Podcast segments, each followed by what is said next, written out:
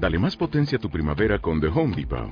Obtén una potencia similar a la de la gasolina para podar, recortar y soplar con el sistema OnePlus de 18 voltios de Ryobi desde solo 89 dólares. Potencia para podar un tercio de un acre con una carga. Potencia para recortar el césped que dura hasta dos horas. Y fuerza de soplado de 110 millas por hora. Todo con una batería intercambiable. Llévate el sistema inalámbrico OnePlus de 18 voltios de Ryobi. Solo en The Home Depot. Haces más. Logras más.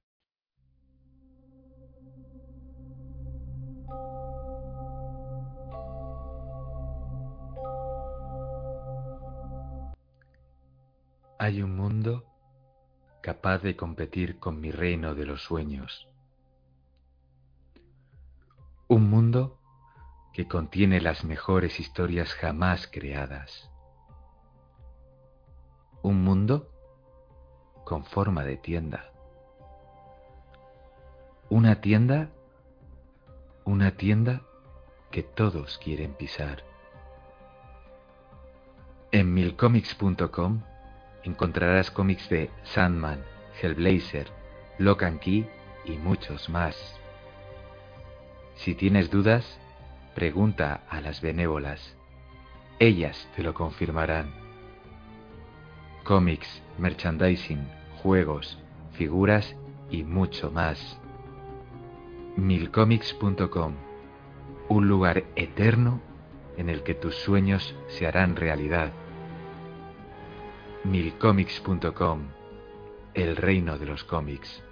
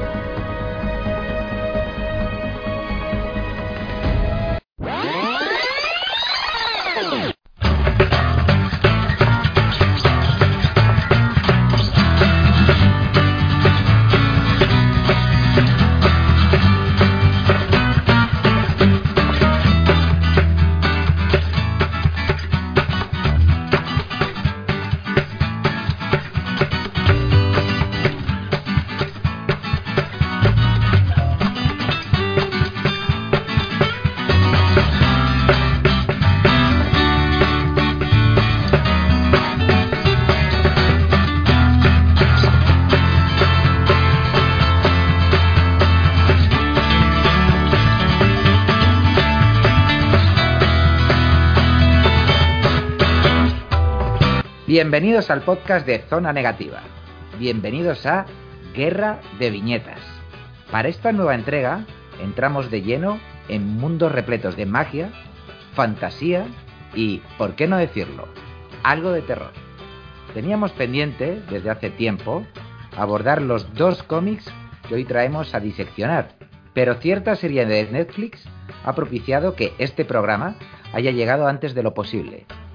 Sí, Hablamos de Sandman, producto audiovisual que todo el mundo temía, pero con el cual la mayoría ha quedado satisfecho. ¿O no? Ya nos dirán su opinión nuestros invitados. Pero es que además tocará hablar de Morfeo, de la familia Locke o de John Constantine. Dejamos que nuestros últimos púgiles, Diego García Rouco e Igor Álvarez Muñiz, se laman las heridas y les mandamos desde aquí un fuerte abrazo. Entramos de lleno ya en el universo Sandman.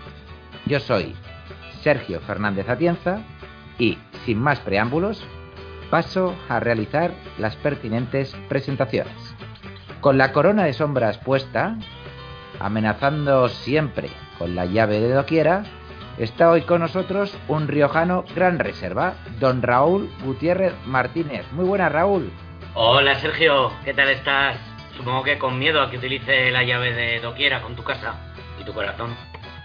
Bueno, como es un guerra de viñetas, puedes utilizar lo que quieras, porque porque todo está permitido. ¿eh? Ya avisamos que creo que va a ser incluso el primer guerra de viñetas en las que pueda haber aquí un intercambio de pareceres importante, así que bueno, animamos a los oyentes a que estén atentos.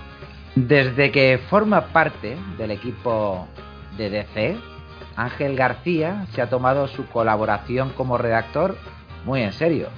Tanto es así que compró una gabardina de tercera mano con muy mal aspecto empezó a fumar y se compró el juego de mesa de magia borrás para hacer sus pinitos con las artes místicas. Hola Ángel, ¿qué tal estás?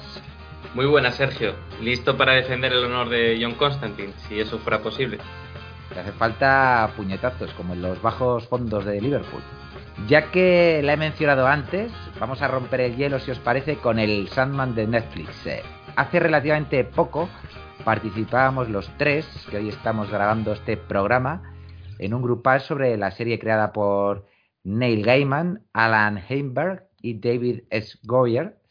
Sin embargo, en aquella ocasión, cada uno de nosotros analizó un solo episodio, con lo cual aprovecho para preguntaros, a grandes rasgos, ¿qué os ha parecido la primera temporada de Sandman? Bueno, pues a mí me ha parecido sorprendentemente buena. Yo eh, perdí la fe en Netflix hace, pues hace muchísimo. Yo creo que allá por la tercera temporada de Narcos ya empecé a ver que la cadena no es lo que era, ¿vale? Eh, bueno, es una plataforma que vive del estreno constante para pagar con el estreno de este viernes las deudas del estreno del viernes pasado y que ha cambiado su target mucho en los últimos años. Y cuando me enteré de que iban a adaptar de Sandman, yo dije, yo esto no lo veo, y menos después de lo que han hecho con Locan Key. Y bueno, afortunadamente, pues me han cerrado la boca con broche de oro y lo que he visto ha sido no solo una adaptación muy buena, que para mí eso es lo de menos, porque creo que la fuerza de, las adaptaciones no está en su fidelidad al producto original o no, sino en que sean buenas, sino en que me han dado un producto muy bien hecho, razonablemente bueno y, tan emotivo como el producto original. Bueno, yo también hago una valoración bastante positiva de la temporada. No sé si también como Raúl eh, por las expectativas, porque también eran bastante bajas. Eh, personalmente no me habían llamado demasiado la atención los teasers y sí que me había llamado la atención el, cast y un poco por eso pues al final vi la, la serie. Al final Sandman es un cómic muy importante para mí y siempre tienes ese, ese picorcito, ¿no? De lo adaptarán bien, lo adaptarán mal y al final pues ha sido una experiencia bastante grata. Es, es una serie bastante buena. Veremos si hay segunda temporada. Yo personalmente, por lo que le leemos a Gaiman en Twitter, no, lo, no las tengo todas conmigo, pero creo que hay mucho cariño, no solo por Gaiman, sino por todo el equipo de guionistas, por todos los actores con el producto y creo que han sabido sacar adelante una serie que era muy difícil de llevar a la pantalla manteniendo el espíritu y además creo que adaptando muy bien eh, a los nuevos tiempos y a los nuevos espectadores. Sí, francamente es para estar contento. Subrayo lo que, lo que dice Ángel de, lo complicado de, esta adaptación. Y la verdad es que pues sería una pena que, que no continuara, pero, pero como bien decía también Raúl, con Netflix cualquier cosa. Por cierto, ya que estamos con, con este personajazo, ¿Cómo recordáis vuestro primer contacto con Morfeo y el resto de los Eternos? Vale, pues mira, empiezo yo, me el burro por delante. Mi primer contacto con Morfeo y con los Eternos eh, viene con la edición que realiza Planeta en siete tomos. Yo creo que esto sería en el año 2009, 2010. Sé que terminó en 2011 y duró, eran un tomo cada dos meses, o sea que serían unos dos años.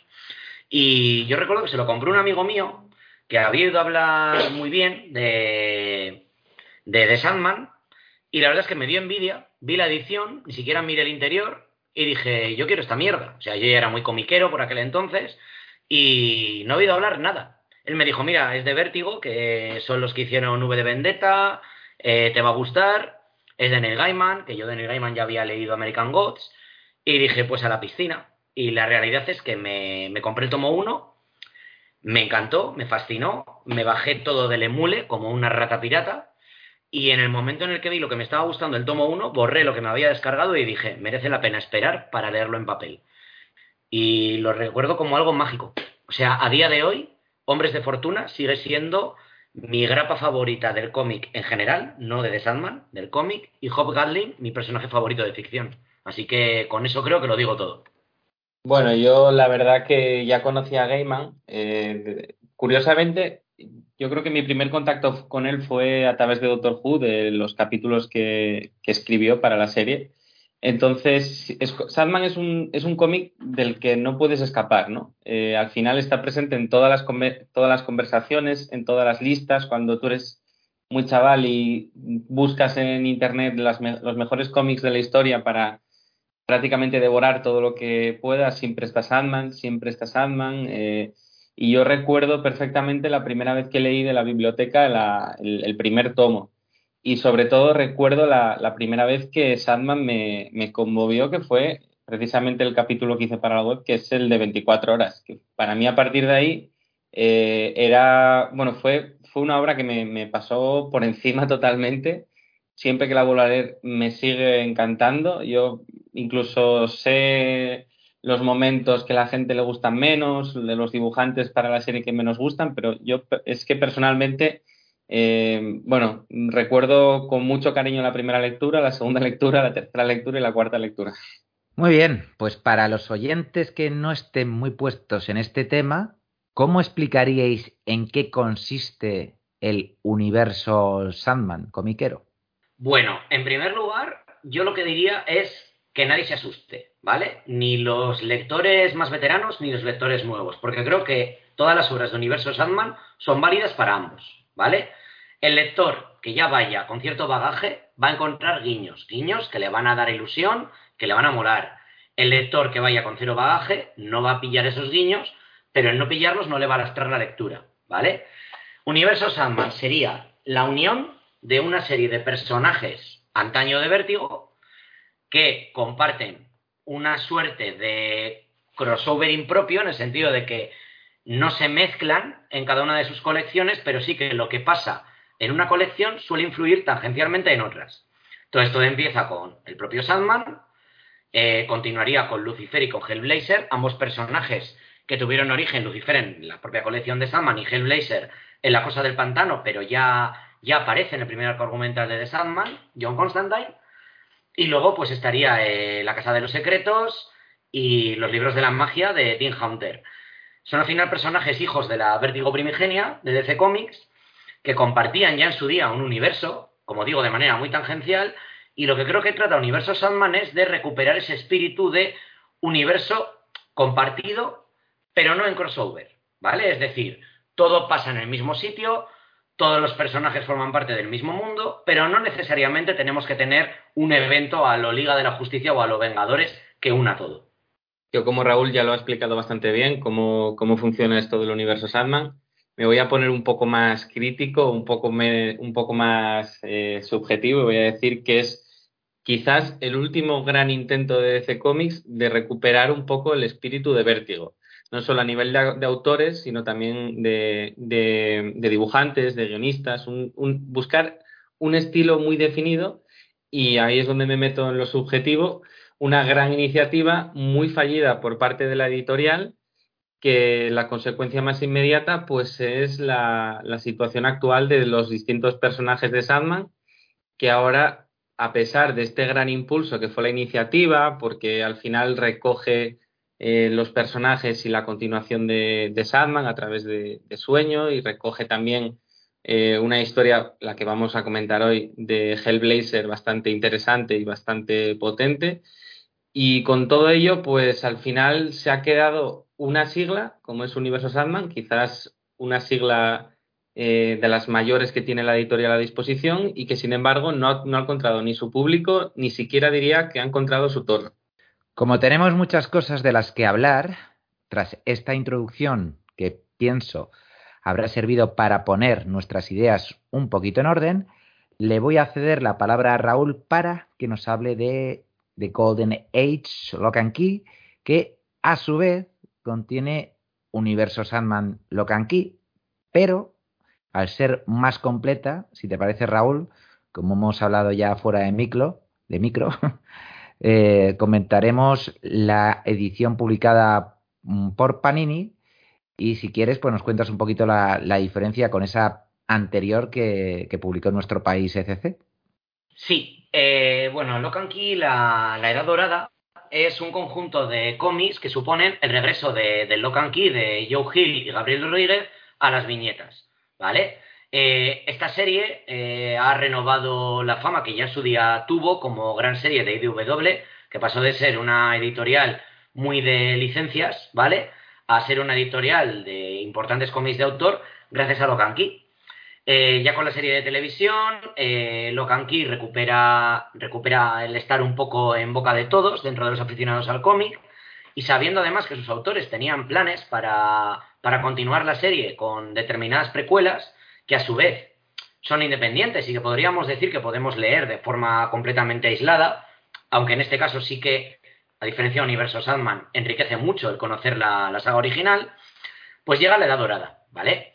La Edad Dorada, si nos vamos simplemente a la parte de Universo Sandman, serían tres números en los que existe un crossover entre eh, la familia Locke de finales del siglo XIX y eh, los personajes del propio de Sandman, ¿vale? De la Sandman clásica. Ambientada además eh, justo antes del primer tomo, es decir, cuando Sueño está desaparecido, ¿vale?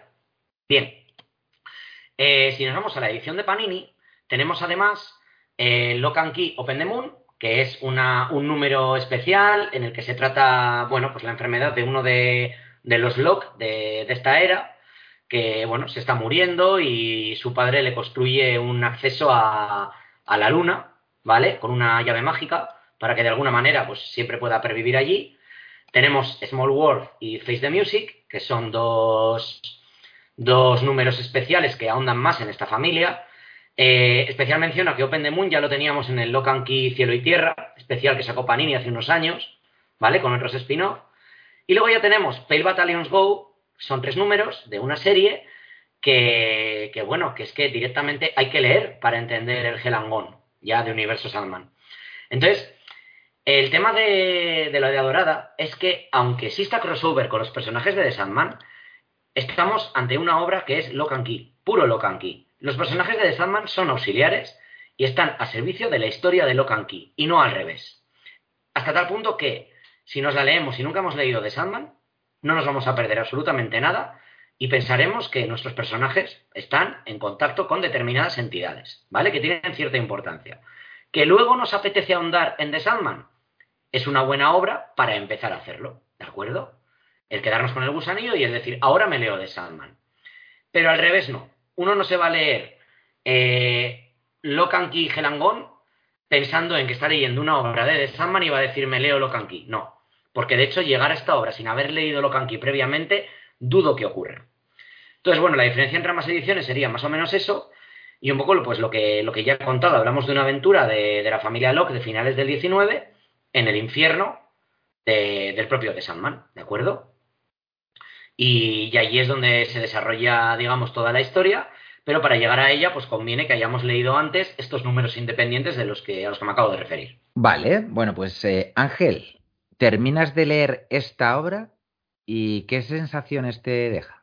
Pues la verdad que a mí me gustó bastante. Sí que eché un poco en falta más, más, más vértigo, más, más Sandman en, en lugar de tanto Locan Key y sobre todo eh, creo que además no le hace ningún bien el hecho de que en la portada del segundo número te aparezcan todos los personajes que luego aparecen por sorpresa en el, en el propio número, porque en cierto sentido creo que te está destrozando un poco la, sorpresa. Pero sí que creo que es una aventura pues muy ligera, muy interesante, tiene este punto emotivo sin llegar a, a forzarlo demasiado y tampoco sin necesidad de ser demasiado grandilocuente o demasiado especial y al final pues creo que se queda como, como una aproximación muy interesante a ambas franquicias, por así decirlo, con un dibujo muy potente por parte de Rodríguez y que a mí al menos me deja un buen sabor de boca. Sí que es verdad que creo que tampoco es una obra que trascienda o que se te quede eh, es que se quede contigo, ¿no? Eh, yo personalmente la he leído ahora otra vez para, el podcast, la he leído un par de veces y la impresión que me da es que de, aquí a un año quizás no me acuerde de, lo que ocurre o, de la propia historia, pero sí que es verdad que si nos lo tomamos como, como un TVO de, de un TVO interesante, un TVO eh, atractivo por los temas que toca, pues creo que puedes pasar un muy buen rato. Bueno, eh, Raúl ha dicho antes que se puede disfrutar de esta edad dorada sin, sin haber leído previamente Locan Key. ¿Estás de acuerdo con, esa afirmación? Sin, sin, haber leído Locan Key o sin haber leído Sandman. Bueno, bueno, es cierto, ha dicho sin haber leído Sandman, ¿no? Igual. Bueno, sin haber leído Locan Key, ¿creéis que se puede disfrutar igualmente? Yo creo que sí. Eh, y sé que va a ser quizás un poco, un poco controvertido, pero, pero por, por un poco la historia, el tipo de historia que es, que al final no deja de ser una especie de, bueno, de, de divina comedia, ¿no? De bajar al infierno para volver y demás, eh, bueno, muy metafóricamente, por así decirlo. Bueno, y también el propio contenido. Yo creo que sí que se puede disfrutar como, como el TVO, porque al final, si el principal atractivo es el dibujo de Rodríguez, eh, yo creo que sin tener esa base, sí que se puede disfrutar sin haberla leído. ¿Y cómo de bien o de mal os parece que casen los universos creados por Joe Hill y Neil Gaiman? Eh, ¿Te refieres a que si nos parece bien, en el sentido de, ¿pueden estos universos unirse o nos molesta que lo hagan? ¿O a que una vez que está, ya, que está esto ya hecho, nos parece, nos parece guay el resultado? Más bien lo segundo. Vale, pues respecto, sí, respecto a lo segundo, porque bueno, yo respecto a lo primero es que soy muy libre, o sea, eh, que se haga lo que sea, para mí no existe obra vacas sagradas, me da igual, para mí existen obras buenas y obras malas, ¿vale? es decir, Before Watchmen es una falta de respeto, no porque continúe Watchmen, sino porque es basura. ¿De acuerdo? Mientras que Rosas de Tonkin y Jorge Fornés es la puta leche. ¿Vale? Y respecto a lo segundo, pues es que, mira, estamos ante dos universos que yo jamás en la vida, como fan acérrimo de ambos, habría pensado que estaban llamados a, contar una historia conjunta. Y una vez que tú te enteras de que existe este crossover, incluso antes de leerlo, dices, claro, coño, ¿por qué no? ¿No? ¿Por qué no? Estamos hablando de eh, un mundo en el, que, en el que las llaves tienen muchísima importancia, como es el de Locan Key, las llaves mágicas que nos abren puertas a otros mundos. Y joder, en el propio de Sandman, ya en el tomo 2, en Estación de Nieblas, tienes una llave que es la llave del infierno, que desata una de las tramas mejores y más interesantes de toda la obra. Con lo cual, eh, si hablamos de llaves, si hablamos de magia, adelante. Además, se nota que Joe Hill y Gabriel Rodríguez crecieron con Sandman, son muy fans de la obra original, tanto a nivel estético como a nivel argumental, y, que tenían ganas de jugar con esos personajes. Siendo además Neil Gaiman un autor que prácticamente yo creo que ha bendecido absolutamente todas las adaptaciones y todo lo que se ha hecho con personajes de su creación, pues es que, en fin, era difícil que saliera mal. Y yo creo que el resultado es bueno, no, muy bueno. A mí también, bueno, a ver, es que al final es como todo. Eh, vivimos en la era de las franquicias, en la era de los crossovers, en la era de que todo encaja con todo. Y un poco en esto a mí, para empezar, no me sorprende que, se junten estos dos universos. Eh, ¿Me encaja uno con el otro? Por supuesto. Eh, de hecho, yo recuerdo, porque también con esto de haber visto tantos crossovers y haber leído y visto, pues al final tú te da por pensar muchas veces, eh, oye, y si una continuación de tal y con esto y tal, a mí me casan bastante bien eh, las dos y creo que, bueno, al final es, es, indicativo del momento editorial que vive, que vive Comics y, y cómo gusta eh, hacer estas cosas cada X tiempo. Entonces, ni me sorprende ni particularmente me desagrada en absoluto. Antes ha comentado Ángel que echaba un poco de menos el, espíritu vértigo, ¿no? El, el Sandman de Gaiman en, en, este crossover. Eh, pero Raúl, tú que eres fan acérrimo de Locan Key, ¿echaste algo de menos de, la obra original? ¿De, de The Sandman o de Locan Key? De Locan Key. Pues no. O sea, para mí es que La Edad Dorada, de hecho, es que es un, es un TVO de Locan Key, no es un TVO de The Sandman. Es un TVO de Locan Key que utiliza tangencialmente personajes creados por Neil Gaiman. Pero no echen nada de menos porque, porque de hecho, a pesar de los años transcurridos, mira, hice una cosa, Sergio, que fue, me leí esto a ritmo USA cuando fue saliendo en Estados Unidos y cuando, sabiendo que en mayo lo sacaba Panini, eh, realmente fue una excusa para volverme a leer todas las obras porque me apetecía. Me leí todo de Sandman, me leí todo Locan Key, me leí Cielo y Tierra y justo ya en mayo aterricé con la edad dorada. Y la sensación que a mí me dejó fue de absoluta continuidad, sobre todo con el número de, de Open the Moon, que además está aquí incluido, pero también con el número en el que unos años después les atacan unos, unos ladronzuelos a esta familia. Eh, sentí que a pesar de los años transcurridos, esto podría fácilmente haber salido mes a mes. La verdad que sí. Con lo cual, eh, no, no eché de menos a los personajes para nada, sobre todo porque también estamos ante una serie de personajes que eran ya muy nuevos, ¿vale? Y la historia de, bueno, de Tyler, de Kinsey, de Bodhi, quedó cerrada y quedó cerrada también que no, no puedes echar de menos a unos personajes a los que has despedido de una manera tan, tan bonita, ¿no? Creo yo. Sí, eh, estoy, estoy bastante de acuerdo con, eso que, has comentado. Eh, Ángel, eh, sabemos que para, para Raúl, eh, Locan Key pues, es, es, una, uno de sus cómics favoritos, podríamos decir. En mi caso también.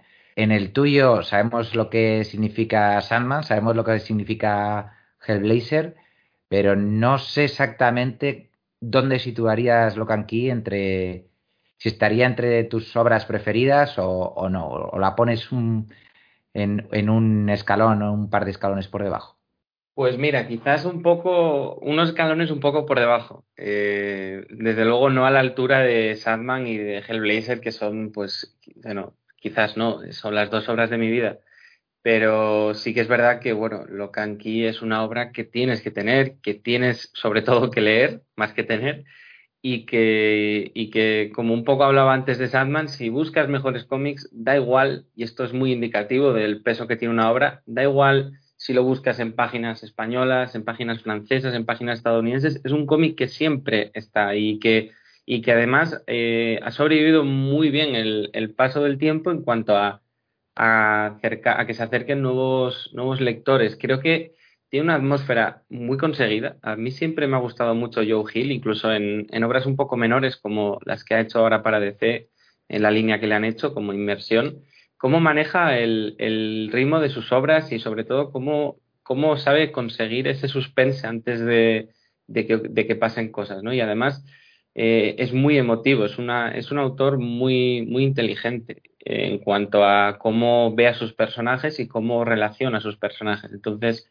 por eso te digo que es una obra que desde luego es sobresaliente, una obra además que creo que aprendes mucho, eh, aprendes mucho como lector para para un poco ver, ver esas, esas cosas de guion que, que, cuando las ves en otras obras no funcionan tan bien. Y eso es porque al final hay un escritor que es magnífico y hay un dibujante que es espectacular a la hora de conseguir eso.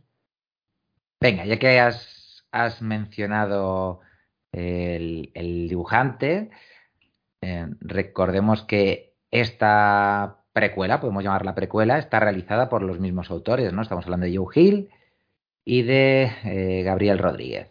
Pues si os parece, eh, a modo de síntesis, vamos con este apartado de, la ilustración. Raúl, termina la frase. El dibujo de Gabriel Rodríguez es... La leche. así, así de, simple. Es un dibujo que hasta que yo leí Locanqui no había jamás visto nada de, Gabriel Rodríguez ni consumido nada dibujado por él. Y en el momento en el que, en el que abrí las primeras páginas de Locan Key, no sé explicar por qué, pero me atrapó. O sea, me faltan conocimientos artísticos para juzgar el dibujo. De hecho, creo que es uno de los de mis mayores asignaturas pendientes como, como divulgador del mundo del cómic. Pero el caso es que sí que considero mm, de alguna forma que hay dibujantes que nacen para dibujar una historia y que hay cómics que tenían que estar dibujadas por esas personas. Y Locan Key es uno de ellos, con diferencia. O sea, no estoy diciendo, no voy a ser tan, tan cerrado de decir que nunca jamás lo lo pueda dibujar otra persona, porque bueno, habrá que verlo, ¿vale? Como he dicho antes, no creo en las vacas sagradas, pero mientras lo siga dibujando Gabriel Rodríguez, yo me voy a subir a todo lo que saquen. De hecho, World War Key está en el horizonte, sé que es de Joe Hill y de Gabriel Rodríguez, y es que solo por eso a mí luego ya me pueden echar lo que les dé la gana. Tu turno, Ángel, termina la frase. El dibujo de Gabriel Rodríguez es... Especial es un dibujo muy especial y si lo quieres un poco más elaborado, te diría que tú sabes que es de ese autor, es decir, entiendes el estilo y ves eh, una serie de inquietudes artísticas, lecciones de estilo y construcción de un mundo muy particular, que lo ves además en otras de sus obras. Es un dibujante especial, original y sobre todo tiene un montonazo de recursos a la hora de construir lo que él quiere, a la hora de, crear una escena, me, parece que si te fijas en, los escenarios que hacen, cómo el conjunto siempre está muy enriquecido por estos pequeños detalles que los buenos dibujantes saben poner y que en ningún caso molestan. Y por eso te digo que es, que es un dibujante increíble. A respuesta de Raúl, eh, si alguien más puede dibujar eh, Locan Key, bueno, también se dice lo de que nadie puede escribir Sandman si no es de Neil Gaiman, ¿no? Y también se ha hecho. Raúl, ¿qué pegas le, le pones a esta edad dorada? Pues es que no quiero sonar fanboy, pero es que yo te diría que prácticamente ninguna. No, así como por ejemplo al número especial este que viene en Cielo y Tierra, protagonizado por, por Bowdy, por Kinsey, que me sobra completamente, el de los bandidos, que me parece pues un poco, un poco anodino y un poco sexista. La Edad Dorada para mí recupera la magia de la saga original y además lo hace mezclando, mezclándolo con personajes a los que he amado desde, desde hace muchos años. Entonces, pegas pues mira, quizás que lo que es Gerangon es demasiado acelerado. O sea, tiene un primer número que sitúa muy bien a todos los personajes, sobre todo tras, tras en Pálidos Batallones marchar, ¿vale? Imperio Battalions Go. Y a partir del segundo número todo se acelera demasiado, ¿vale? Todo va toda leche. Y creo que es una serie que quizás habría necesitado lo que es Gelangon, un arco de seis números en lugar de uno de tres. Pero con tres está muy bien. Simplemente creo que se acelera demasiado. A cambio tenemos una acción muy frenética, pero es que de repente los personajes ya están en el infierno, de repente se desata una batalla del copón de la baraja, de repente la acción se resuelve y para cuando te quieres dar cuenta te lo has acabado. Entonces, como pega, quizás que va demasiado a toda leche. Pero, pero bueno, como digo, igual si hubiese tenido seis números, te estaría diciendo ahora, en una realidad paralela, que les sobraban números. Así que no lo sé. Yo la sensación que tuve, que puede ser equivocada, ¿eh? Es que, claro, inicialmente esta precuela de, de Lock and Key, pues no iba ligada con, con Sandman, ¿no? Entonces, en el momento que ya sí que la conectan con, ese primer arco de, de Morfeo cuando, cuando le atrapan, eh, a mí me da la sensación de que, ahora no recuerdo el nombre de, del padre de, de la familia Locke, envejece muy rápido. Chamberlain, puede ser. Chamberlain, pues puede ser. El caso es que, o sea, una vez que pasa la, la Primera Guerra Mundial, cuando pues ocurre cierta tragedia familiar, el, el, siguiente arco, que ya es cuando eso conectan con, con el, el secuestro, bueno, el secuestro, el, el cautiverio de, de, Sandman, si os fijáis, para mí, vamos, al menos, para los pocos años que pasan, ostras, es que mm, el hombre pasa de, ser un adulto a, convertirse en un, en un anciano. No sé si tuvisteis esa sensación o Ángel. Sí, eh, la verdad que ahora que te, que te escucho, eh, sí que puedo estar bastante de acuerdo con lo que dices. Eh, y me parece muy interesante lo que dices también de, porque no lo sabía, la verdad, que al principio era una obra que no estaba ligada a Sandman. Y, es que lo que te iba a decir, porque pensaba que me ibas a, preguntar lo mismo que Raúl, si tuviera que decir algo malo de la obra, y que prácticamente lo puedo decir de cualquier obra que se acerca a Sandman, es el exceso, el excesivo respeto que se tiene a la obra original. Eh, yo lo entiendo, por supuesto. Estás al final mirando cara a cara a un dios del cómic para todo aficionado como es Gaiman estás mirando a Sandman, que es un cómic que todos los creadores actuales se criaron con él, pero es que a veces eh, tengo esa sensación de que hay mucho respeto. Y en cuanto a lo que menciona Raúl del, ritmo de la obra, yo personalmente lo agradezco muchísimo. O sea, me gusta que sea frenética porque también eh, por el lugar en el que está, eh, por los personajes que van saliendo, por, por cómo es la propia aventura, eh, me gusta que no haya ni un espacio para decir, oye, me, paro, ¿no? Eh, eh, y eso está, está bastante bien. Supongo que conozco la respuesta, pero la voy a lanzar. ¿Alguno de los dos ha tenido el valor de ver más allá de la primera temporada en la adaptación realizada por Netflix de Locan Key? No, no he tenido el valor y he oído que, que, bueno, que debe de mejorar bastante con respecto a la primera.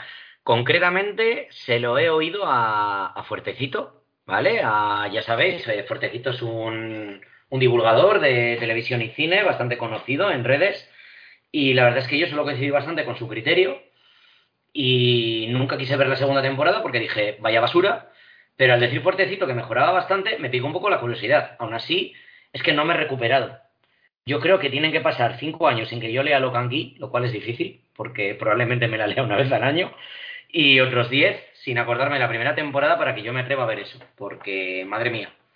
Y volvemos a lo mismo, ¿eh? O sea, no, no es una serie que diga, oh, es una mierda porque no se parece al cómic original. No, no, no, no. A mí me da igual si el pueblo se llama Lovecraft, si se llama Mason, eh, me la suda todo eso, ¿vale? A mí lo que pasa es que me parece que es malísima, que es una especie de, crossover entre las escenas de instituto de los Power Rangers y, los Sosos Gumi, y es que no puedo con ella, de verdad. O sea, yo lo siento mucho. Yo no pasé del primer capítulo. O sea, al final. Eh, si algo no te gusta, yo soy de la opinión de no lo veas. O sea, yo entiendo que, que, lo, que lo hagan, ¿no? Que lo hagáis. Eh, pero es que para ya bastante cosas tenemos en la vida, ¿no? Para sufrir, como para encima sufrir con algo que no te está gustando. Tienes toda la razón, pero es que eh, a cierto compañero de zona negativa, ¿vale? Sergio Fernández, se le ocurrió hacer un podcast sobre Locan Key y comentó el ver la serie. Entonces yo no sé si fue Sergio, fue Jordi Pardo, pero la culpa es de ellos. y algún día me vengaré. A mí no me señales con el dedo, porque fue el señor Jordi T. Pardo a quien se le ocurrió. Y además yo tuve castigo doble, porque aparte de ver la serie, la temporada completa, que efectivamente, como ha dicho Ángela, lo mejor es cortar por lo sano, pierdes un dedo, la mano, lo que haga falta, pero no sigas viendo eso, que el tiempo es finito. Eh, decía que mm, castigo doble porque, bueno, participar en un podcast sobre Locan Key al final no deja de ser divertido, aunque haya sufrido 10 horas, pero también me tocó hacer la reseña para la web, con lo cual, pues acabé bastante saturado y, y no le pienso dar ninguna, ninguna oportunidad, ¿no? Pero bueno, por ir terminando este primer bloque, eh, chicos, voy con una pregunta doble, ¿de acuerdo? ¿Os gustaría tener más cómics sobre Locan Key en el futuro? Y si la respuesta es sí, ¿os importaría que fuese con otros autores? Me gustaría tener más cómics de Locan Key. Los vamos a tener, en teoría, en breve, con ese World War Key, ¿vale? Que además dicen sus propios autores que, es a lo que querían llegar desde el inicio. Y eh, me da igual que sea con otros autores. Eh, creo que esta frase la voy a decir muchas veces, de verdad, pero es que estoy muy cansado de oír a la gente hablar de es una falta de respeto, no hay que continuar esta obra, sus autores, tal y cual. No me parecen argumentos válidos, ¿vale? En una discusión ni en un análisis. Entonces, para mí no hay vacas sagradas. Es la tercera vez que lo digo y posiblemente no sea la última en, a lo largo de este podcast. Si la obra es buena, que hagan lo que quieran. Y si la obra es mala, pues ya me quedo yo con los cómics originales que están en mi estantería y que me puedo releer las veces que me dé la gana. Yo creo que a veces pienso así porque vengo del mundo de los superhéroes, como, como Ángel, y bueno, pues como al final, desde que los superhéroes que nos gustan o las etapas que nos gustan fueron escritas y dibujadas hasta la época actual, han pasado décadas, y tenemos nuestros favoritos y aquellos cómics que condenamos, pues llega un punto que dices, si la historia es buena, adelante, y si no, pues para mí fue un agujero en la continuidad que no existe y ya está. A yo también a, favor, ¿eh? al final yo creo que, bueno, también es, pues, los tres que estamos hablando, pues como somos lectores de cómics, somos unos ansias. Y eso de yo no lo voy a leer, al final yo creo que lo leemos todo, ¿no? Y a mí personalmente, pues bueno, sí que me parecería interesante, sobre todo la segunda parte de la pregunta de Sergio, lo de con otros autores. Yo casi que prefiero con otros autores, y además, pues no hay que olvidar que eh, todo esto, pues al final le llevará a ganar bastante más dinero al señor Gil y al señor Rodríguez. Y eso está muy bien, hombre, que las franquicias paguen a los autores y que, y que los, los, los hombres, pues bueno, que vivan bien de su obra, que se lo merecen. Por cierto, para que los oyentes no, no se lleven luego una decepción, cuando Raúl ha dicho que tanto él como Ángel proceden del mundo de los superhéroes, se refieren a lectores de cómics de superhéroes. No os penséis que, tienen superpoderes eh, ocultos porque nada más lejos de, la realidad. Y por cierto, voy a aprovechar yo aquí para, para meter mi, mi palito, que ya que estoy totalmente de acuerdo con Raúl de lo que ha dicho antes en relación con el tema de la continuidad, lo bien que, que encajan el, el tema de, de cierta llave del infierno, ¿no? O sea, para mí es un círculo cuasi perfecto. Ya podían tomar nota Lucasfilm, ¿eh? Obi-Wan Kenobi, ahí, ahí lo dejo. me encanta porque es como, yo he venido aquí a cagarme en Obi-Wan Kenobi y no me voy a ir de aquí sin cagarme en Obi-Wan Kenobi. Pero Ni un podcast de sin cagarse en Obi-Wan. Es que me... joder, en fin. Llegado este momento, hacemos una breve pausa. Yo acabo de echar la bilis esta que, que empezó a soltar. Y además, pues vamos a aprovechar para lanzar un hechizo que nos permita escuchar algo de música. Volvemos en menos de lo que grazna un cuervo. When you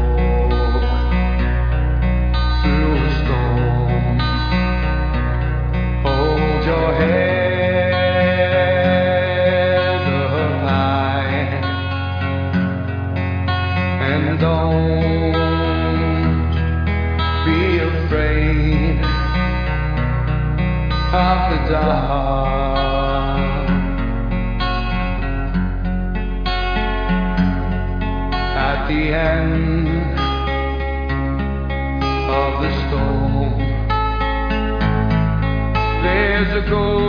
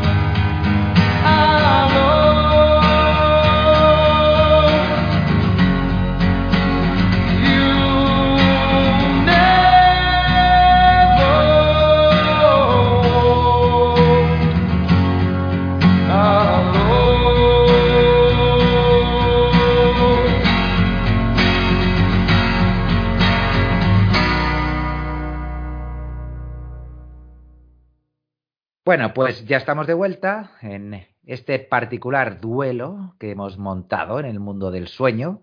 A quien le toca golpear en esta ocasión es al bueno de Ángel García, que, como no podía ser de otra forma, nos viene a hablar de Universo Sandman, Hellblazer. Cuando quieras, Ángel. Vuelvo a un poco lo que dijo Raúl en la introducción. Eh, fruto de esta iniciativa de Universo Sandman, pues salieron un montón de, nuevos TVOs, ¿no? Y en, dentro de, ellos hay uno que sí que es verdad que no tuvo ni éxito, ni, ni gran ni gran relevancia, ni ventas, ni nada. De hecho, se quedó solo en 12 números, pero que yo creo que es una etapa muy buena de, de Hellblazer y de John Constantine, como lo bien, bien lo pronunció Raúl y tengo que acostumbrarme a decirlo. Eh, creo que es un, buen cómic de, Simon Spurrier y de, Aaron Campbell, sobre todo al, dibujo y con Jordi Velera al, al, color. Creo que es lo más interesante que se ha hecho con Constantine desde los años de Hellblazer y creo Y lo digo por una serie de motivos. En primer lugar, creo que acompaña mucho el marco político. el Reino Unido estaba inmerso en el Brexit, eh, con la grave crisis que se avenía, con los conservadores eh, con una mayoría brutal y creo, considero, que eso hizo que la serie eh, tuviera un sabor muy especial, muy vértigo. tenemos a lo largo de las viñetas incluso cameos de Boris Johnson, es muy contraria a la, Casa Real, a la Casa Real británica, eh, algo que cualquier lector de Hellblazer echaba mucho de menos. Desde el primer chiste de la obra hasta con posterioridad que se menciona a cierto duque violador, que si alguien conoce el caso de Jeffrey Epstein, está muy claro por quién va. Es también, eh, creo que muy deudora de las etapas tanto de Delano como de Jenkins, eh, en el sentido de que es muy escatológica en determinados motivos. También muestra un carácter que me gusta mucho de, Constantine, de Constantine en el mundo actual, como sería lo contrario que es a la tecnología y lo, y lo padre que es para a la hora de andarse con cachivaches. Eso, esa parte me, interesa. Y con todo esto, como digo, creo que quedó una etapa muy política, una etapa muy interesante y que, sin acercarse, por supuesto, a los teberos, a los originales, al menos quiso eh, construir algo y quiso recoger un poco el espíritu de vértigo que estaba enterrado y con el, con el resultado que tuvo esta a nivel de ventas, creo que va a seguir enterrado por mucho tiempo. Ángel, ¿consideras que es una buena lectura para alguien que no conozca el personaje? Pues no sé qué decirte. Creo que sí, eh, se puede leer bien. Lo que pasa es que, bueno, si alguien quiere leer al personaje, si alguien quiere leer Hellblazer, tiene que empezar por Vértigo o creo que le va a gustar más si empieza por Vértigo. Entonces, no sería ni mucho menos una de las cinco, digamos, lecturas que le recomendaría a alguien para empezar con el personaje, pero que si se cruza con ella porque se la presta un amigo, porque la recoge de la biblioteca, porque simplemente le gusta la portada, creo o considero eso que va, va a tener una muy buena lectura. Raúl, tu comentario después de su lectura fue que no te gustó nada de nada. ¿Mantienes aquella afirmación? Sí, pero me voy a explicar, ¿vale? A ver, eh, en primer lugar, me parece estupendo que se continúe Hellblazer, ¿vale? Yo esta obra la cogí con muchísimas ganas. Eh, a mí me encanta el personaje de John Constantine, es, es un personaje capital en Vértigo y en el cómic USA de, de los 80 en adelante. Soy muy fan, me encanta su historia, me encanta eh, ese tipo de personajes tipo Boya Horseman, ¿no? Que te joden la vida, eh, constantemente son egoístas, solo piensan en sí mismos y con pedir perdón ya lo tienen hecho, ¿vale? Me encantan y los odio, los odio porque hay mucha gente así en la vida real y, realmente te das cuenta de que John es un tío que se esfuerza, lo intenta, no llega, te vuelve a joder la vida y te vuelve a pedir perdón, ¿no? Entonces me fascina su imperfección. Partiendo de ahí, en el momento en el que yo vi que salía Universo Sandman, yo fui con la mente abierta. Y dije, bueno, vale, como he dicho antes, no hay vacas sagradas, podemos hacer tebeos de lo que nos dé la gana, vamos a ello. ¿Qué es lo que me pasa? Que coincido con Ángel en que la obra es muy política, recuerda mucho a Jamie Delano, recuerda mucho a Jenkins, recuerda también a Ennis, porque Ennis le daba, le daba muchos golpes a la familia real británica, a Margaret Thatcher, pero el problema es que el resultado a mí mm, me pasa un poco que se, me resulta anodina. Es como que la obra, queriendo imitar el punto de vista político de Delano, de Jenkins y de Ennis, queriendo imitar el Londres decadente de Delano, queriendo imitar a ese Constantine antidendológico, como muy bien decía Ángel, que, lo vemos desde que en todo momento en la serie original no es capaz de conducir y se sirve de chas para ello, ¿vale?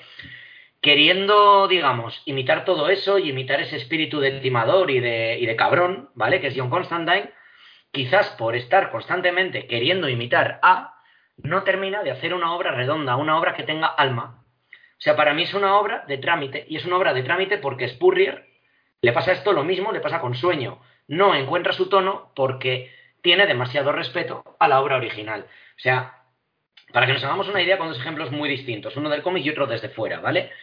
Lucifer de Mike Carey, ¿cuándo empieza a ser buena? A partir de su segundo tomo, en la edición que tengo yo de CC. Porque en el primero dice, voy a ser Neil Gaiman. Voy a escribir a Lucifer como lo escribía Neil Gaiman. ¿Y qué pasa? Pues que te sale una obra súper anodina, que es mucho peor que la de Neil Gaiman y que no encuentras tu tono. A partir del tomo 2, Mike Carey dice, vale, el personaje es mío para hacer lo que me dé la gana y esto voy a hacer. Y el resultado es muy bueno, ¿vale? Del mismo modo, tú tienes series de televisión, como la que se avecina, cuyas dos primeras temporadas dice, voy a ser aquí no hay quien viva. Y el resultado es una serie bastante malilla, ¿vale? Que encima no recoge lo mejor de lo que fue Aquí no hay quien viva, que para mucha, para toda una generación es un hito televisivo.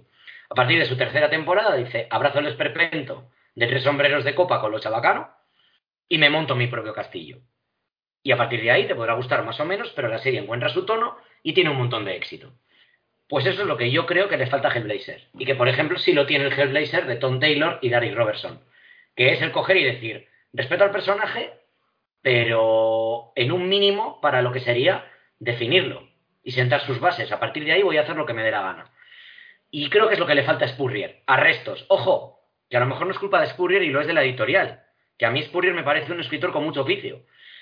Pero el problema es eso, que creo que al final mm, es una especie de versión de marca blanca de lo que hemos leído en Vertigo. Entonces me quedo con lo original. Personalmente eh, me ha parecido un cómic por momentos exigente, ¿no? Em, creo que tiene también eh, números brillantes y lo que comentaba Ángel de bueno todo lo referente a al duque de Edimburgo, ¿no? Que aunque es cierto que el dibujo no se parece nada, está claro que, que la historia detrás es clara. Me ha gustado la relación entre la familia real británica y por qué les gustan los, los caballos, que tal vez por sea por porque tienen dentadura parecida. La historia de, la sirena, bueno, en realidad todas las historias, luego una vez que entiendes como que son ideas que toman forma y cómo ese paralelismo político, ¿no? De la fuerza de las ideas, teniendo en cuenta el, el contexto del Brexit, es súper potente. Pero ya digo que me ha parecido exigente porque estaba pensando, joder, necesito una relectura. Y cuando lo he terminado, es lo, primero que, he pensado. Necesito volvérmelo a leer. Lo que pasa que, pues es lo de siempre. Uno no, dispone de, todo el tiempo que quisiera, pero creo, creo que es una lectura que realmente con un, en, una segunda, en, una, en un segundo repaso, ya sabiendo además eh, de qué va la historia y pudiéndote fijar mejor en, en ese subtexto, ¿no? en, el, en el mensaje de, de Spurrier gana, porque es, es bastante más potente de lo que puede parecer en, en un principio, ¿no? Eh, como comentabais, al final, pues eso, es, tiene una, una carga bastante política que sí que la, acerca seguramente a, a, esa etapa inicial de Delano o, de Jenkins. Yo voy a reconocer que a Spurrier pues no le tenía en el radar, de hecho es lo primero que leo suyo. Pero ¿qué, otras cositas ha hecho este autor británico que tiene 41 años, por cierto? Eh, ¿Habéis leído algo más suyo? Yo solamente Universo Sandman. O sea que ahí no, no he leído nada de él más de autor, por así decirlo, más indie. No sé si existe. No sé indie. Sé que, por ejemplo, estuvo en, en la Patrulla X y, me acuerdo haber leído un par de números hace relativamente poco tiempo. Hostia, Way of X, ¿verdad? Exactamente. Y luego aparte, esta lo estaba comprobando, es el de Legión, la miniserie, ¿te acuerdas, Raúl, que la publicaron en Grapa aquí en España, eh, varios años después de publicaron en, en Estados Unidos, y estaba bastante bien también esa serie. Mira, pues no la he leído, pero le voy a dar, le voy a dar una leída. Lo último que leí de Legión fue lo de Peter Milligan, que también es más o menos reciente.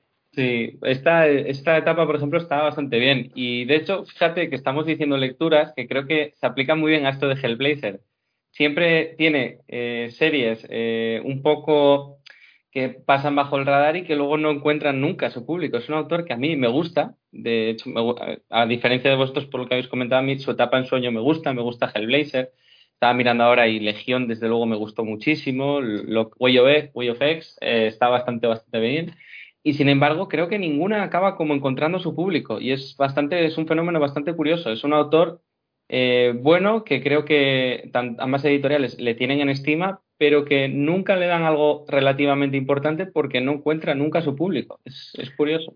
A ver, yo tengo también la teoría, Ángel, de que simplemente hay obras con las que determinados lectores no conectamos, ¿vale? O sea, a mí no me ha gustado esta obra, pero yo en ningún momento me atrevo a decir que sea un mal cómic, ¿vale? Una mala obra o una mala historia de Hellblazer. Y lo mismo me pasa con, con su Dreaming. Simplemente yo creo que es que no conecto con Spurrier, no lo consigo, ¿vale? Entonces, eh, a ver, las editoriales confían en él porque darle a alguien el reboot de Hellblazer y el reboot de Sueño, que son dos de los baluartes de Vértigo, ojito pato. Esto no se le da a cualquiera, ¿vale? Entonces yo creo que a lo mejor este es el típico autor que va pasando desapercibido hasta que un día de repente lo peta en ventas en una etapa o en una maxi serie de 12 números de algún personaje, rollo lo que le pasó a Tom King con Mr. Milagro, y de repente todo el mundo empieza a releer todo lo que ha hecho antes y te dice, guau, qué bueno es Spurrier. Puede ser, además, mira, fíjate que estaba leyéndolo ahora, acabo de mirar sus obras, hay otra que igual también te gusta de Marvel, la serie, hizo la serie de Caballero Negro del año pasado, está también bastante chula. Pues le daré, le daré un vistazo, le daré un vistazo. Ha mencionado antes Raúl el Hellblazer de, de, Tom Taylor. Yo personalmente pues le tenía muchas ganas porque todo lo que hace este hombre lo devoro. Me dejó un poco frío. No digo que esté mal, pero me esperaba más. Ángel, no sé qué opinas tú de, de, del cómic de Taylor de, Constantine, voy a decirlo yo por una vez bien también. Y sí que me gustaría que ampliases un poquito más esa afirmación que, que, has hecho antes de que consideras que es la, la, única obra sobre este personaje que parece de vértigo una vez extinto el antiguo sello, porque es cierto que tras los 300 números aquellos, bueno, no será por autores de, de poco nivel que se han pasado por, por Liverpool, ¿no? Pues mira, a mí eh, lo primero, el dibujo de Derek Robertson me, me flipa, o sea, es que me, me gusta muchísimo cómo es un poco el discípulo de Steve Dillon a la hora de dibujar a Constantine, cómo es eh, tan feo, tan desagradable, ¿no? Porque al final es, es, un poco, su personalidad es, una, es desagradable. Y me gusta verle tan también que físicamente no sea perfecto. Y me parece muy curioso porque yo siempre, no sé, pensaba que Derek Robertson, por, por cómo es el dibujante de The Voice y demás, había dibujado antes a, Constantine y de hecho el propio autor dice que se lo, se lo decían mucho en, en, salones y tal que, que dibujara Constantine. Sin embargo, nunca le había dibujado. Y me gusta mucho el dibujo. En cuanto a la obra, es que para mí es un regalo, porque, es, porque me toca mucho personalmente. Eh, Tom Taylor, como yo, es aficionado al Liverpool y es una obra que es muy futbolera. Es, eh, al final tienes en el tercer número el gol de Gerard a Olympiacos, que cualquier fan del Liverpool es, cuando lo lees, eh, te pones casi a, a, dar palmas, ¿no? Y es un homenaje muy sincero de Taylor a su equipo de fútbol, que le tiene mucha estima, y también a su etapa favorita de Hellblazer, como es eh, la, de, la de Dillon y, y, Ennis, que lo ha confirmado y ha hablado muy bien de, esa, de esa obra. ¿Qué ocurre? Que sí que es verdad que creo que el mensaje, o considero que el mensaje se va un poco diluyendo a lo largo de los tres números de la miniserie.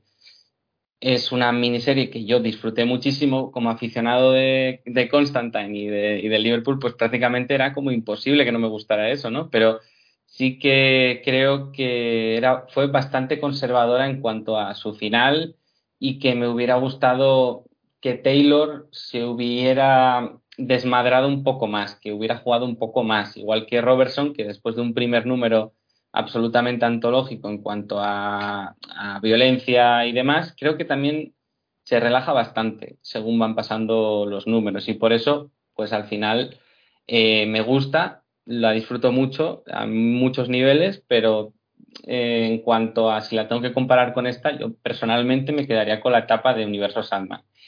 Y en cuanto a la afirmación, eh, desde que acaba Vértigo, desde que acaba Hellblazer en sus, en sus 300 números, ha habido cómics de, de, de Constantine buenos. Eh, no así la etapa de Lemay, por supuesto, que, que, yo, que vamos, que es lo peor seguramente que se ha hecho con... Voy a quitar el, el seguramente, es la peor etapa del, del, personaje.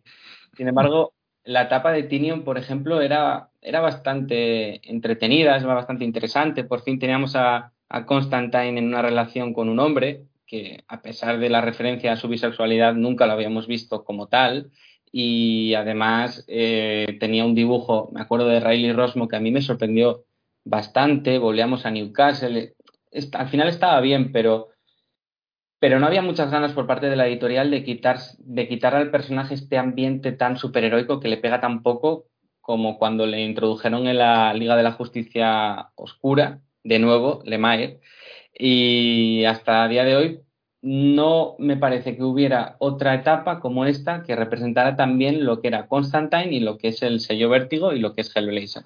Pues muy buen análisis, la verdad. Entramos en el apartado artístico. Curiosamente, Aaron Campbell ya apareció en un Guerra de Viñetas cuando Igor nos trajo por aquí Infiel, un comicazo de terror que aprovecho para volver a poner en el radar de los oyentes. ¿Qué opinión os merece el trabajo de Campbell en, este cómic? Y del resto de dibujantes, porque ya sabemos que no es el, único que, que, ilustra. ¿Hay alguno que os haya convencido más que otro? He lanzado ahí tres preguntas, como queráis, cuando queráis. Bueno, a mí eh, aquí, si hablamos de los primeros seis números, Aaron Campbell comparte dibujo con Craig Taylor y con, con Marcio Takara, con Matías Vergara y con Tom Fowler. Yo me quedo con Takara y con Campbell, totalmente. Eh, Campbell me recuerda muchísimo, de una forma lógicamente con otros recursos y más moderno a, al propio Eddie Campbell, ¿vale? Comparten apellido, pero no tienen absolutamente nada que ver, que ya dibujó para el Hellblazer de, de Delano algunos números. Y, la verdad es que eh, me gusta mucho cómo juega con las distintas versiones de Constantine, con el meter varios personajes y varios entornos en una sola viñeta, cómo representa la magia. O sea, porque muchas veces eh, Hellblazer, sobre todo en la serie original, salvo quizás en etapas como la de Mike Carey, daba la sensación de que, de que John Constantine era un poco un Gandalf. Era un gran mago, era la leche, sabía mucho, pero la magia la veíamos poco. Eso estaba muy bien, porque no abusaban de ello y al final perfilaban a un personaje que era más timador que mago, ¿vale? Pero claro, eh, muchas veces te quedabas con las ganas de ver cosas como más impactantes. Y aquí, eh, a nivel ilustrativo, también por supuesto gracias al guion de Spurrier, eh, tanto Campbell como Takara dicen, venga, vamos a sacar la varita, vamos a sacar aquí todo y que se vea porque este tío es un mago, ¿vale? Y me gusta, me gusta mucho el, el resultado, lo veo, lo veo sobre todo muy impactante. Bueno, yo también me quedo con Aaron Campbell, sobre todo porque hay una hay una línea muy clara en, el dibujo y cómo se va haciendo el personaje. Los primeros números que ilustra no se le ve tan cómodo y sin embargo eh, luego, por ejemplo, en el sexto, que para mí es el mejor de estos 12 números, que es el de, el de la terminal, o, o, luego en los números del final, consigue llegar a lugares muy interesantes. En cuanto al peor, Matías Vergara eh, es que rompe un poco la, el estilo general de la obra. Eh, tiene aspectos también bastante interesantes, pero a mí no me acaba de, convencer tanto.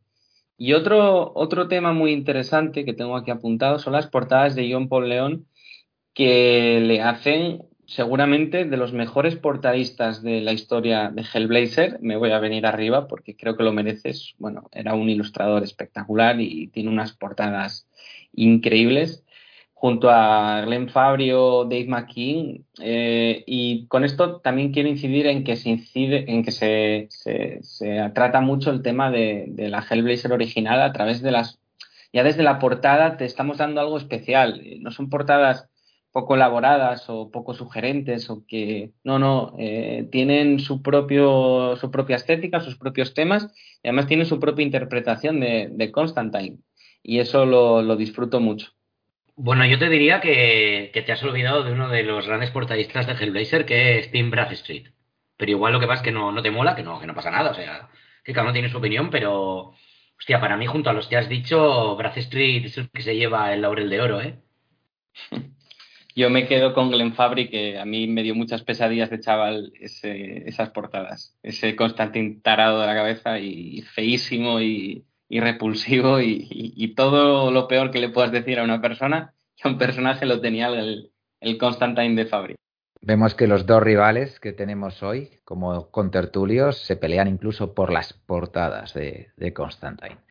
Vamos con la actualidad, chicos. Hace bien poquito saltaba la noticia de que Keanu Reeves volvería a interpretar a John Constantine, volviéndose a poner a las órdenes de Francis Lawrence. No sé ¿Qué recuerdo tenéis de aquella primera entrega? Por cierto, tocó también analizarla en el Quédate en casa, en aquel confinamiento. Quien quiera puede buscar por ahí el, el podcast. No sé qué grado de ilusión os ha proporcionado este anuncio, os es indiferente, o os da miedo. ¿Qué pensáis? A mí me es indiferente. Y me es indiferente porque creo que la primera película, la de Constantine, a secas creo que se llama, es una película que en Keanu Reeves yo no veo a John, ¿vale? Pero es una película que me resulta entretenida. Punto. De hecho, yo la vi sin haber leído un solo cómic de Hellblazer y la volví a ver después cuando ya me había leído la saga. Y me reafirmé en eso. Lo que sale ahí no es John, pero es una peli muy entretenida, ¿vale? Punto, sin más. No me parece mal que no se parezca al personaje original. Eh, se hizo la película que se quería hacer y el resultado fue divertido y sin más. Pero es una peli, pues eso, pues para mí muy anodina, muy sin más. O sea, no me deja poso ni como película de entretenimiento. Lo que realmente me molesta no es que se haga una segunda parte, ¿vale? Porque yo no soy de los que pienso, no era necesaria, ¿para qué vuelven a esto? Es como, chico, pues ¿para qué vuelven? Para ganar dinero, joder. ¿Para qué se hace por las franquicias y por las marcas todo? Para ganar pasta. O sea, vamos a bajarnos del burro ya, ¿vale? Por amor al arte no se hace nada, y menos en las editoriales mainstream o en las grandes productoras de cine, ¿de acuerdo?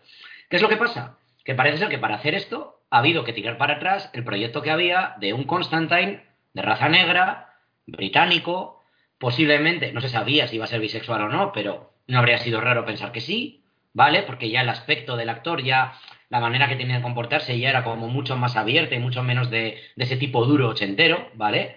Que era el propio John. Entonces realmente lo que me fastidia es un poco esta deriva de, de Warner, que joder, que desde los años 70 tiene en propiedad un universo maravilloso como es el universo DC y, no sabe qué hacer con él. Y ahora mismo pues no sabemos lo que va a pasar ni con una plataforma que estamos pagando todos los meses. Entonces, mm, al respecto de tu pregunta, me da igual, ¿vale? Ya veremos si la peli es buena o no. Es lo único que yo quiero, que hagan pelis buenas. Pero no, no entiendo a Warner, no entiendo a Zaslav y creo que se están equivocando en muchas decisiones que están tomando. Bueno, yo voy a que me quiten el, el carnet de fan de Constantine, de fan de, Hellblazer, porque a mí esta película a mí me flipa. Eh, me parece que es muy representativa de su época, o sea, es súper pastillera, es ridícula, tiene el slow motion de Matrix, tiene toda la estética de Matrix, que es lo que intentaron hacer prácticamente todos los estudios, se volvieron locos para hacer la nueva Matrix. Es una película perfectamente estructurada en cuanto a su contexto, eh, tiene cosas eh, que, dices, es que esto solo se podía haber hecho en el año 2005, como las armas del final. Luego, además, eh, pues aparte de, esto que estoy diciendo, tiene, tiene aspectos que a mí me, me, gustan mucho, como por ejemplo Peter Stormare, que es un actorazo de la hostia y que hace un papel buenísimo. ¿Es Constantine el, el, que conocemos de Hellblazer? Pues seguramente no, pero a mí es que me gusta mucho la estética, la acción, es todo exageradísimo al final Francis Lawrence es un, es un director de, de, videoclips, como por ejemplo el de Bad Romance de, Lady Gaga o alguno de Britney Spears y tal. Y es que a mí me encantan estos, estos directores super eh, de videoclips eh, que hacen escenas muy ridículas, muy exageradas. Y si va un poco por ahí, eh, a mí me tienen. Y sé, sé muy bien que, que, tiene muchos problemas la película, que tiene un montón de, cosas que dices, madre mía. Pero es que a mí me gustó tanto la primera que cuando el otro día anunciaron esto, es que me, robó un poquito el corazón, la verdad. Por seguir con el Constantine más audiovisual, el mes pasado eh, tuve la oportunidad de ver el cortometraje de La Casa de los Secretos, que funcionaba a modo de secuela de la cinta animada de la Liga de la Justicia Oscura Apocalypse War, en bueno, todo el tema del, DC animado. No sé si habéis visto alguno de estos productos, eh, como Constantine, Constantine perdón, Ciudad de Demonios, o, la primera entrega de, Liga de la Justicia, en la que el mm, Oscura, perdón, en la que el personaje eh, tenía pues un, protagonismo bastante importante. No sé si ahí sí que veis eh, más reflejado al, al John de, los cómics que en esta cinta que comentábamos anteriormente de, de Keanu Reeves, ¿o no? Bueno, eh, yo soy súper fan de todo lo que es el sello DC Original Animated Movies. Me las he visto todas, menos este último corto del que acabas de hablar, ¿vale? Me gustó mucho Ciudad de Demonios, no me gustó tanto la Liga de la Justicia Oscura, pero porque no me gusta que me mezclen a Constantine con otros personajes de DC. Volvemos a lo mismo, de verdad, me vais a matar por canso. No es porque esté prohibido, no es porque me parezca fatal, no es porque yo sea un polla vieja, ni nada de eso no me gusta, pero que tampoco me gusta que lo hagan con Batman, porque es que creo que hay personajes que funcionan mejor en solitario y que tienen un tono muy distinto. Entonces, ¿puede haber grandes historias de Constantine con otros personajes? Por supuesto que sí, pero yo creo que todavía no han dado con la tecla. Entonces, esta peli animada, pues le pasa lo mismo que a los cómics de la Liga de la Justicia Oscura. Palomitero y ya está.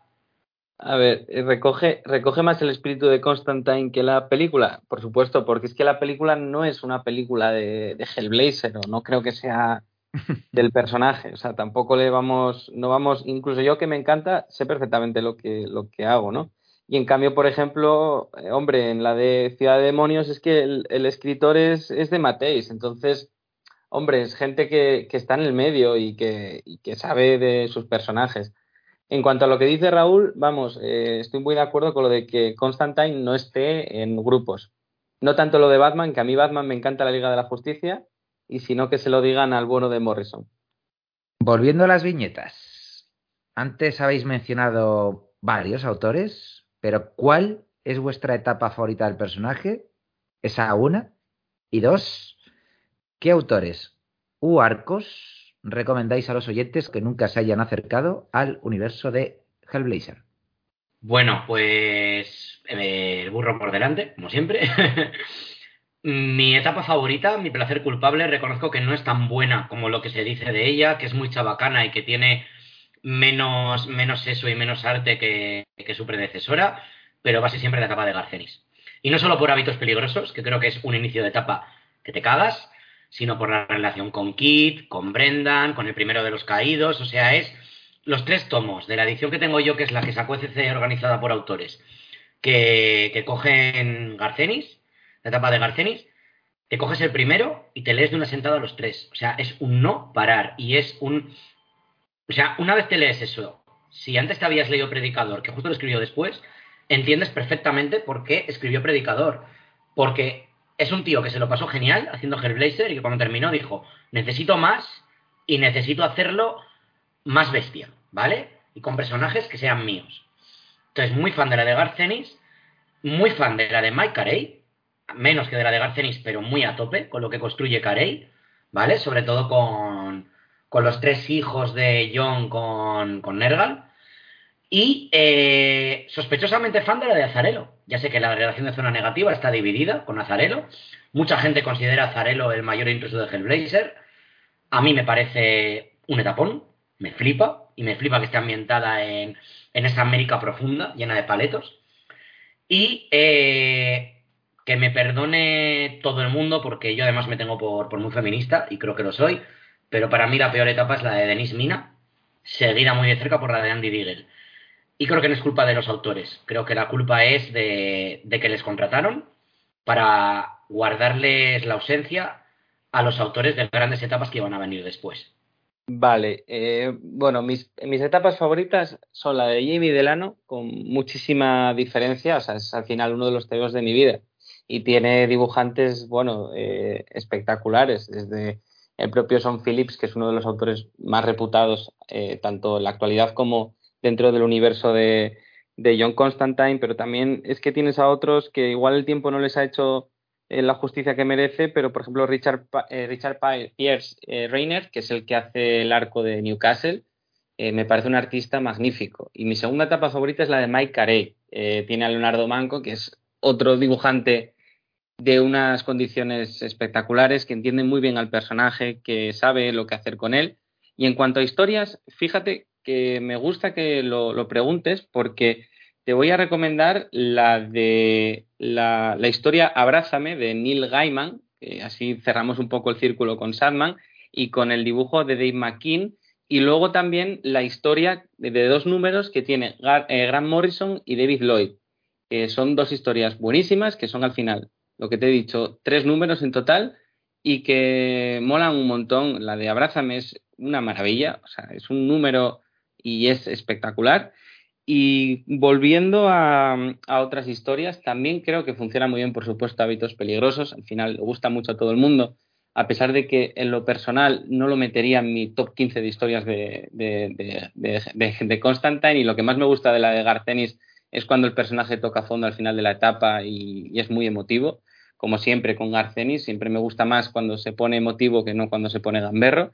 Y en otra historia que me gusta mucho es la, el primer arco de Azarelo, porque, bueno, eh, la, etapa no, la a mí no me gusta, no soy de la opinión de, de mi compañero, pero sí que me, me, parece increíble Richard Corbin en ese arco. Es, es, espectacular ese dibujante, ese artista mayúsculo. Y aprovecho para defender el primer arco de la etapa de Denis Mina, que es el de empatía, que a mí me gusta muchísimo. El segundo arco, y eso que soy futbolero y me tendría que haber reído mucho con el chiste final, no me gusta, pero el primer arco, los primeros seis números de la etapa de Denis Mina, que es una, es una escritora fantástica, por cierto, a mí me gusta mucho. Eh, los valoro a la altura de otras grandes obras y que luego el segundo arco no está a la altura, pero prácticamente, como estamos diciendo, los 300 números de Hellblazer es que mantienen un nivel que es, imposible. ¿No será que no habéis recomendado buenos platos a, los oyentes? Así que. Y, ya paro porque acabo recomendando todo. Esperemos que. Yo recomiendo del número 1 al 300. Ahí creo que está lo mejor de la serie. Pero bueno, aún así, ya sabéis que si queréis picar, oye, yo creo que las recomendaciones que han hecho tanto Raúl como Ángel han sido súper interesantes. Así que nada, papel y boli y, a buscar, a buscar por ahí. Por cierto, aprovechamos Mundo de Fantasía, ya que estamos. ¿A qué autor o autores os gustaría ver poniéndose con los guiones de, de Hellblazer? Que no lo hayan hecho todavía, por supuesto.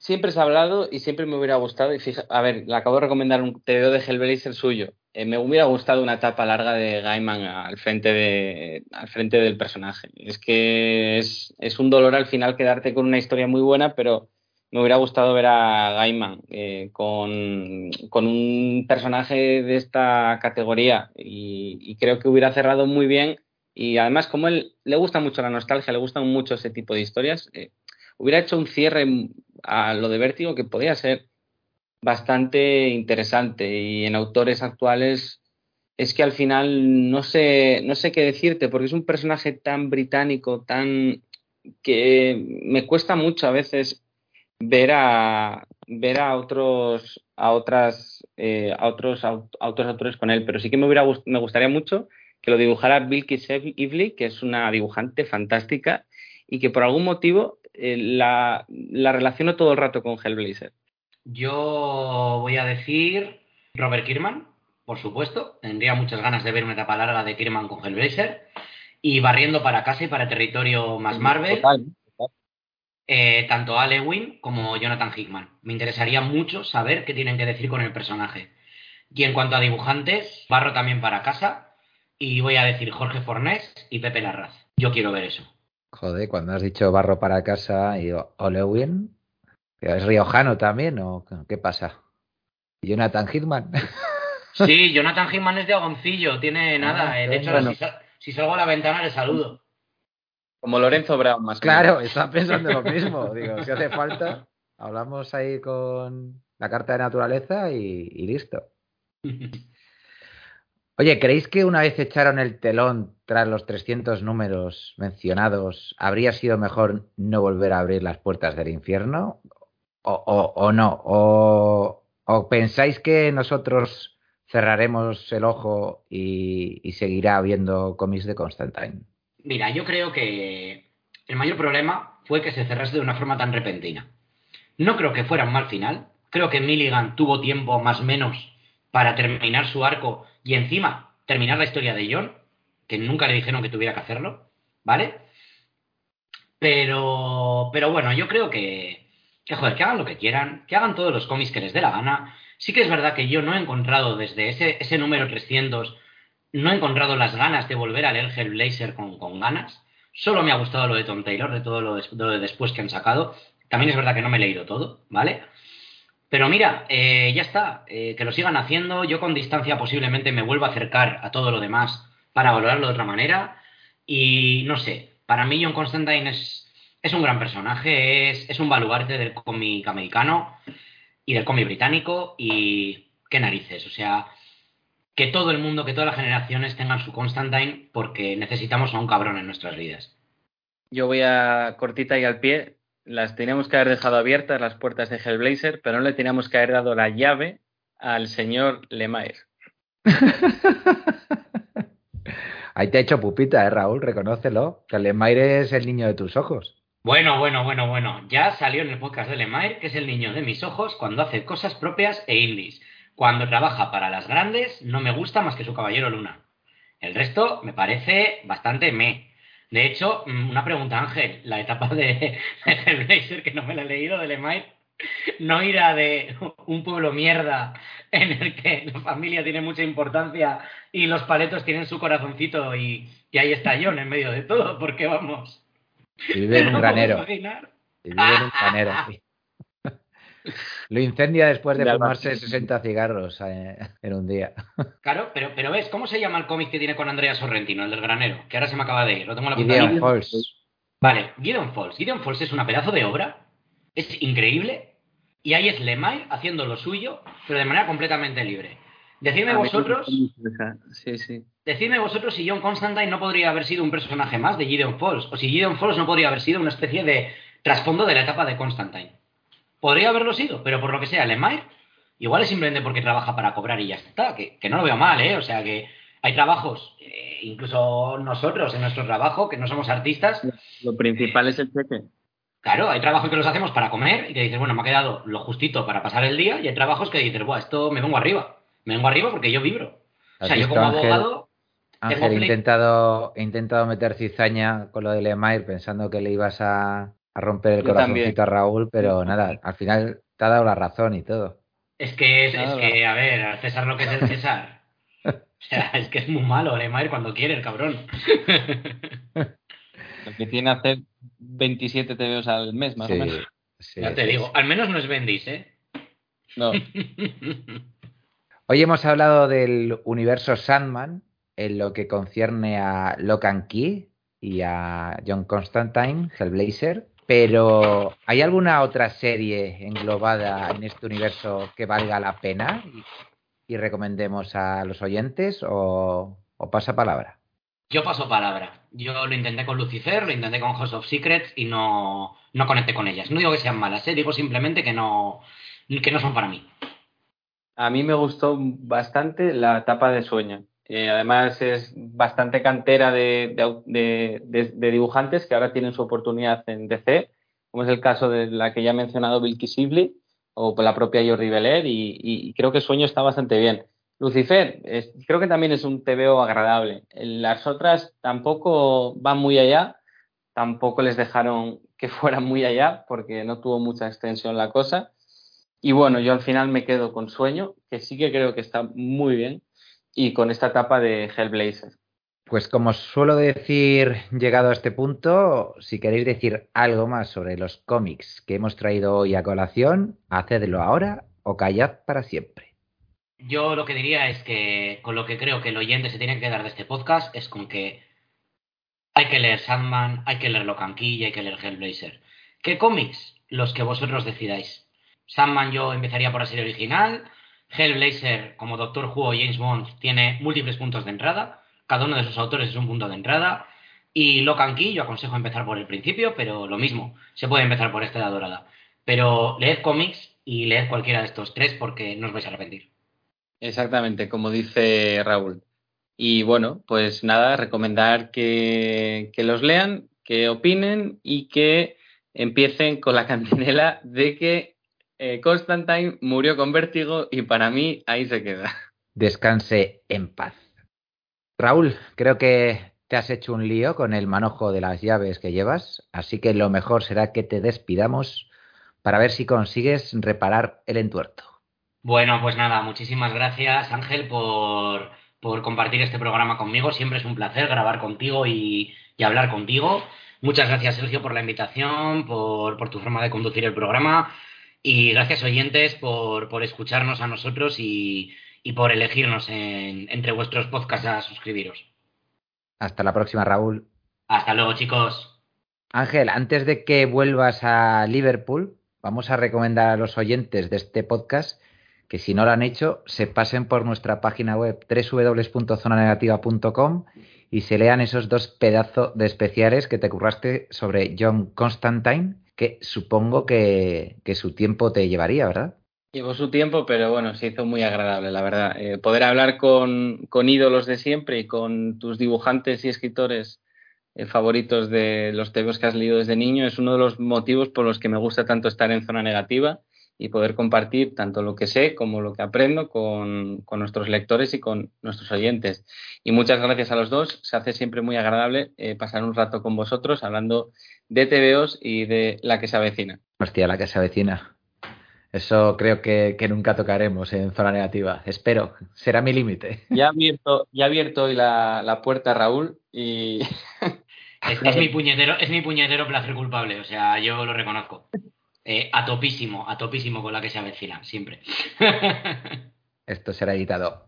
Ángel, Ángel, ha sido un placer tenerte por aquí. Muchas gracias y un abrazo a los dos. Un abrazo, amigo. Por mi parte, nada más. Ya sabéis que si os ha gustado el programa, os pedimos que nos dejéis un like en nuestro canal de iVoox, así como los comentarios que consideréis pertinentes. Para estar al día de todo lo relacionado con el mundo del noveno arte y sus galaxias cercanas, Podéis seguirnos en nuestras redes sociales arroba zona negativa o a través de nuestra página web www.zonanegativa.com. Allí encontraréis innumerables reseñas de primerísimo nivel con las firmas de Raúl, Ángel, Laura, Gemma o Samuel.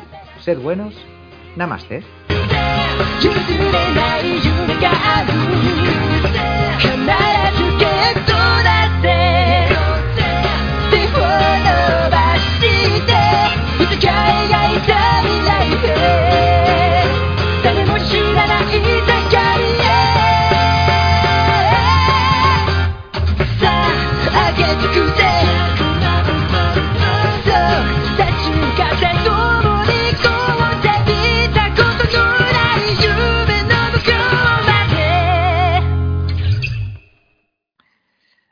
Pues de seguido, chicos. Todo bien, ¿verdad? Todo genial, todo genial. Estaba a punto de decir que, al final, Jordi, mucho cagarse en Netflix, lo digo por si lo quieres meter en tomas falsas, pero mira cómo nos ha arrastrado de Locanqui, mira cómo a ti te ha arrastrado de la reseña. ¿Es Jordi Tepardo el verdadero villano de la web? No, no, sin duda, no te jodes. me, lo, vas a decir a, me lo vas a decir a mí que en el confinamiento para el quédate en casa me tuve que ver Electra Catwoman, Howard el Pato. Eh, y, no me acuerdo, o sea, la creme de la creme, ¿sabes? ¿Puedes señalar en este muñeco Mira que podía, Jordi Tepardo? Podía, podía haber aprovechado para aprender a, cocinar, a, darle la pila de juegos que tengo yo en la Play, pero no, ahí estuve. Ahora, eso sí, o sea, yo soy fan a ultranza de Catwoman, ¿eh? O sea, la película es mala de cojones. Te lo iba a decir, me encanta. A mí me encanta. Me lo paso muy bien viendo. Placeres culpables. Pero, todos tenemos. tan graciosa, tan divertida, tío. ridícula. sí, es, muy ridícula, sí.